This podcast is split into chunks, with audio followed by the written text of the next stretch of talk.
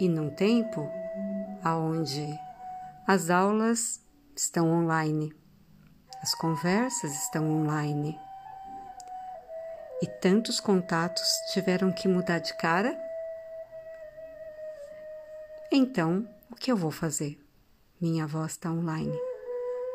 E eu pretendo usar esse canal para conversar, para compartilhar e para trocar experiências sobre o mundo da dança oriental.